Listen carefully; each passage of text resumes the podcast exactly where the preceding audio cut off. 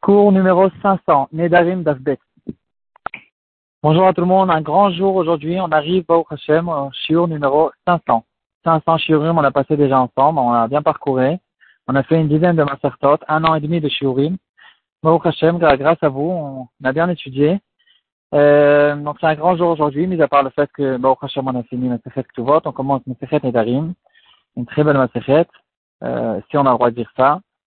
Euh, donc, Masechet Nedarim, elle va parler des serments et des chevaux, des vœux euh, que les gens ils peuvent faire, ils vont faire. Il y a plusieurs sortes de serments. Il faut faire la distinction entre ces serments. Il faut essayer de bien comprendre les langages. C'est des langages qui ont été écrits dans notre Mishnah en la Shana Kodesh, en araméen aussi, comme Kunam, euh, en déformation de langage, comme Konar, Konas, Konaché, Konase, comme on connaît dans le Kol Nidre, euh, comme on va le voir en long et en large dans la Gemara, il faut essayer bien de, à chaque fois, chacun qui dit une phrase, il faut qu'il fasse très très attention de savoir qu'est-ce qu'il a dit exactement, comment il a dit, en quelle langue il a dit, de quelle manière il a dit, et quelle est la signification de ce qu'il a dit. Aujourd'hui, on va voir quelque chose de base. Quelle est la différence entre un neder et une shvoa On a, l'habitude de croire que c'est des synonymes. Neder, c'est un serment, shvoa, c'est un serment, mais en fait, ils ont une grande différence. Il y a une différence de base entre les deux que la Gemara va ramener. On va voir là-dessus le Rishonim que le RAN va ramener. On va voir des exemples euh, là-dessus. On va essayer de comprendre qu'est-ce que c'est le Neder et qu'est-ce que c'est la Shvu'a.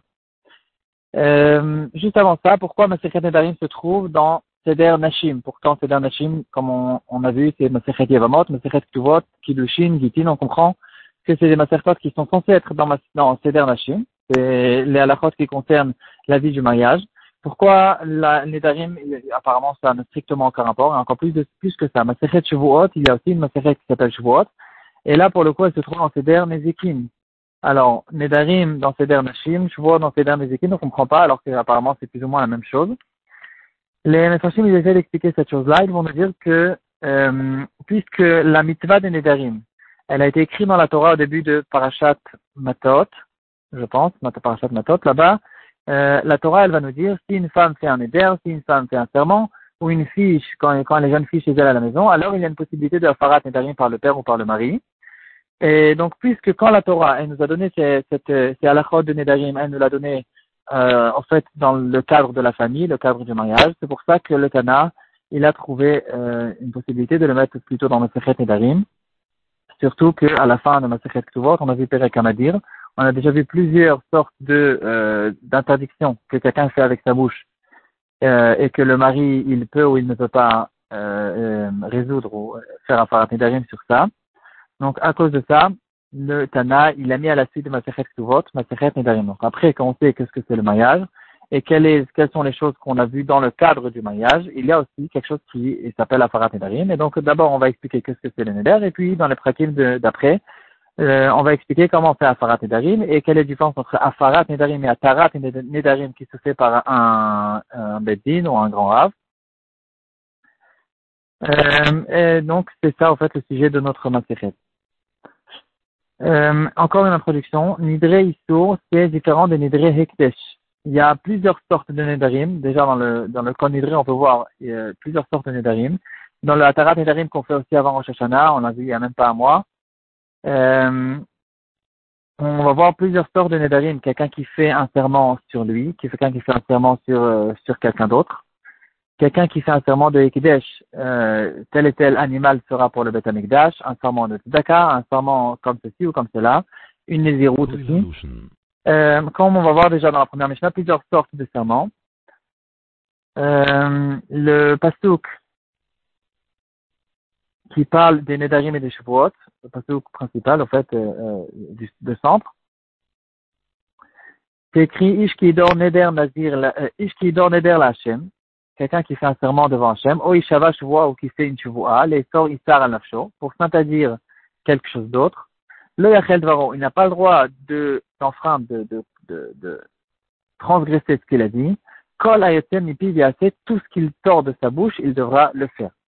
Donc, c'est un chidouche de la Torah que ça existe un serment, un éder. On passe maintenant à la Gemara. La Gemara, elle va nous dire au début de Hamoudbet, elle va nous dire quelle est la différence entre le neder et la shvoa. Et là, la Gemara, elle va nous dire, le neder, ça repose sur l'objet et la shvoa repose sur la personne. Ici, on voit quelque chose de base, que euh, il y a une grande différence au fait entre il y a plusieurs sortes de Isurim. Il y a des Isurim, il y a des interdictions qui reposent sur euh, un objet. C'est le sujet de l'interdiction, c'est l'objet lui-même. Il y a d'autres interdictions qui reposent sur la personne. C'est quelque chose, c'est une question de base qu'on se pose dans plusieurs choses, plusieurs interdictions dans la Torah quand on fait du Yun. Très souvent, on, on, essaye de chercher cette différence. Si je ne me trompe pas, c'est la seule fois dans le chasse où c'est écrit euh, ce terme, Issour Gavra ou Issour ça, mais dans les Mefarshim, dans les Yeshivot, on le retrouve énormément, énormément. Par exemple, quand on veut se poser la question, quand la Torah nous interdit le cochon, est-ce que c'est une interdiction qui repose sur la personne? Chaque juif, il a une interdiction qui repose sur lui, qui, lui, ne pourra pas manger le cochon, ou bien non La viande du cochon, c'est cette viande qui a été interdite, et il y aura après les neuf caminotes, si on comprend comme ça, ou on comprend comme ça. Par exemple, à propos du Yom Kippour, quand la Torah nous interdit de manger, c'est bien sûr une interdiction qui repose sur l'homme. C'est pas comme une interdiction euh, des aliments interdits que on a l'habitude de dire que c'est euh, les aliments eux-mêmes qui sont interdits. Ici, bien sûr, c'est pas tous les aliments du monde qui ont été interdits sur moi pendant un jour. C'est pas du tout logique de dire comme ça. C'est moi qui, en tant que juif, n'a pas le droit de manger ce jour-là n'importe quel aliment. Donc, on revient maintenant à la définition que la Gemara nous a donnée.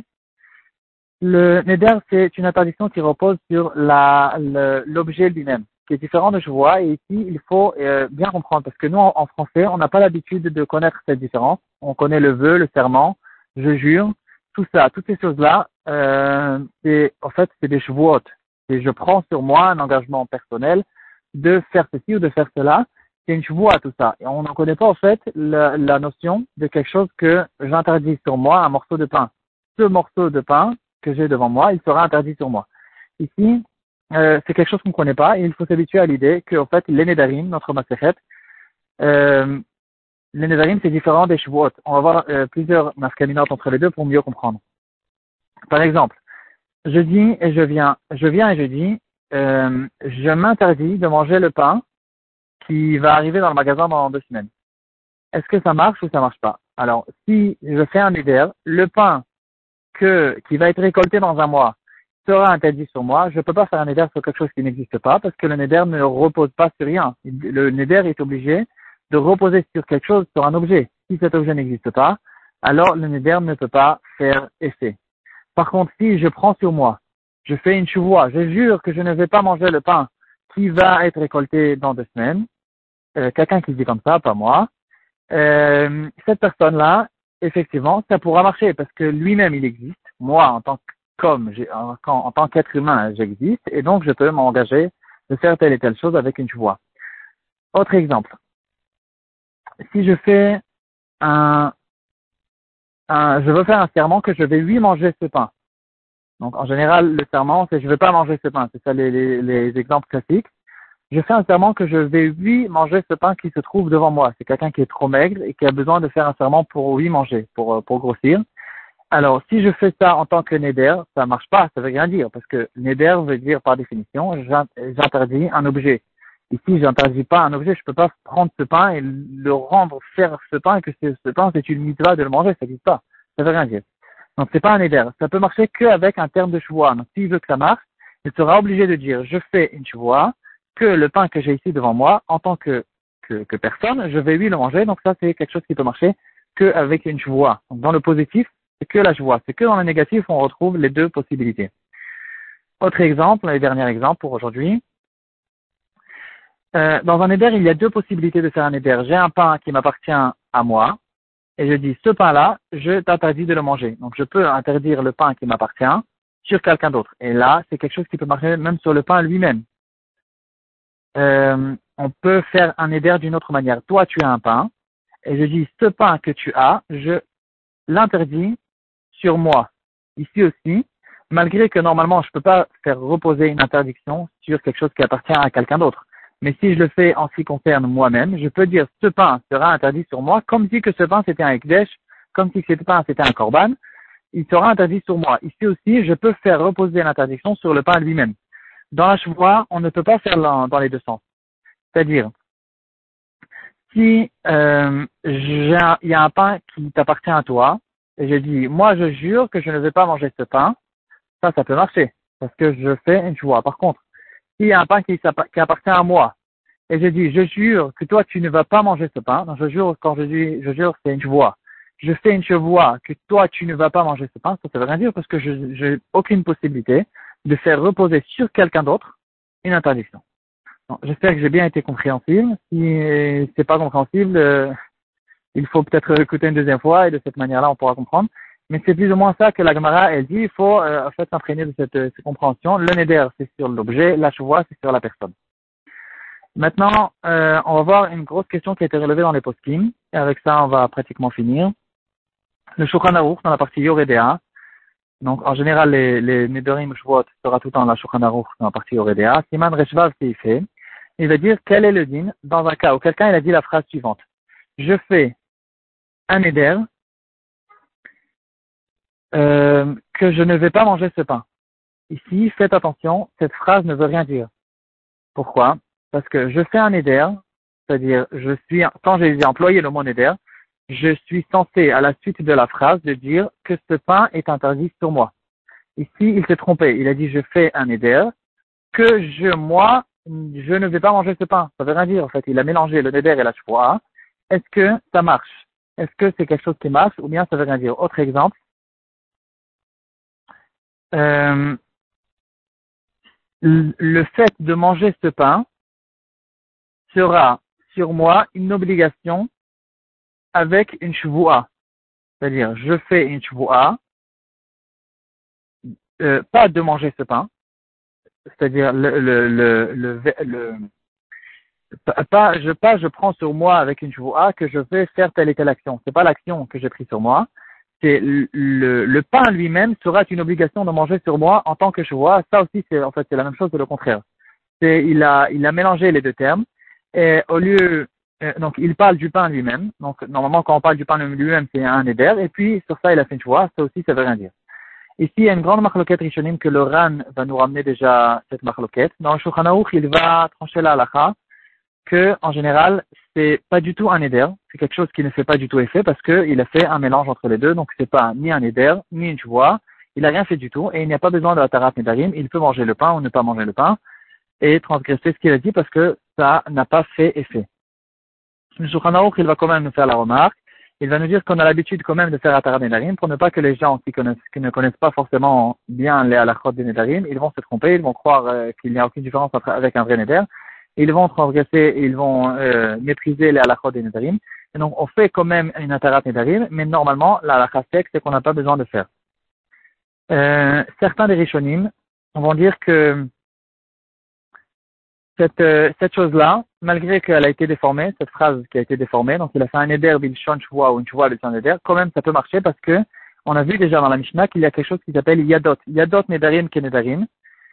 C'est quelque chose qui a été, euh, la Gemara en fait elle va expliquer comme ça la Mishnah, mais certains nedarim qu'on fait, qu'on fait, on dit par exemple la moitié de la phrase du neder, c'est aussi considéré dans certains cas comme un neder. Par exemple, on a l'habitude de dire sur euh, sur la tête d'un tel. Ça, c'est, je, il manque en fait une phrase. Il manque, je jure sur la tête d'un tel. Il y en a qui disent sur la vie de Tata, sur la Torah d'Israël. Tout ça, bon, bien sûr, c'est des choses qui sont très graves. On n'a pas le droit du tout de faire des serments et de, de, de jurer comme ça.